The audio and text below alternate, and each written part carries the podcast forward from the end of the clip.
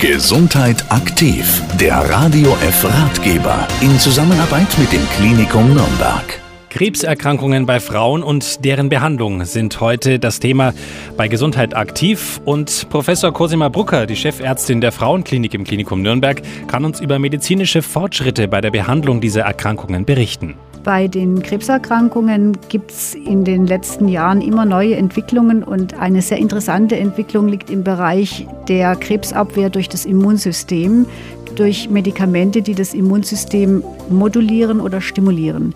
Und da werden diese Medikamente jetzt speziell bei der Brustkrebserkrankung schon in Studien erprobt und auch erfolgreich erprobt. Und es ist eigentlich zu erwarten, dass die in Bälde auch bei uns zur Anwendung kommen. Das ist eine sehr positive Entwicklung, weil wir dadurch die Überlebenschance der betroffenen Frauen immer weiter verbessern können. Einen immer größeren Stellenwert haben bei der Behandlung im gynäkologischen Krebszentrum und auch im Brustzentrum zusätzliche Begleitmaßnahmen. Man hat erkannt, dass das bloße Behandeln der Krankheit isoliert an sich ein bisschen zu wenig ist. Eigentlich muss schon der Mensch als solcher behandelt werden.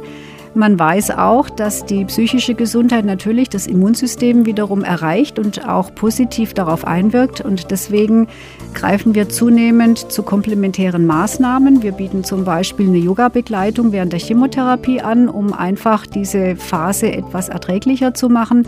Und da gibt es auch noch andere Möglichkeiten im Bereich der komplementären Maßnahmen, die sinnvoll sind und darüber sollte man sich beraten lassen. Soweit Professor Cosima Brucker, die Chefärztin der Klinik für Frauenheilkunde im Klinikum Nürnberg. Weitere Informationen zu unserem heutigen Thema finden Sie auch auf der Internetseite des Klinikums auf klinikum-nürnberg.de.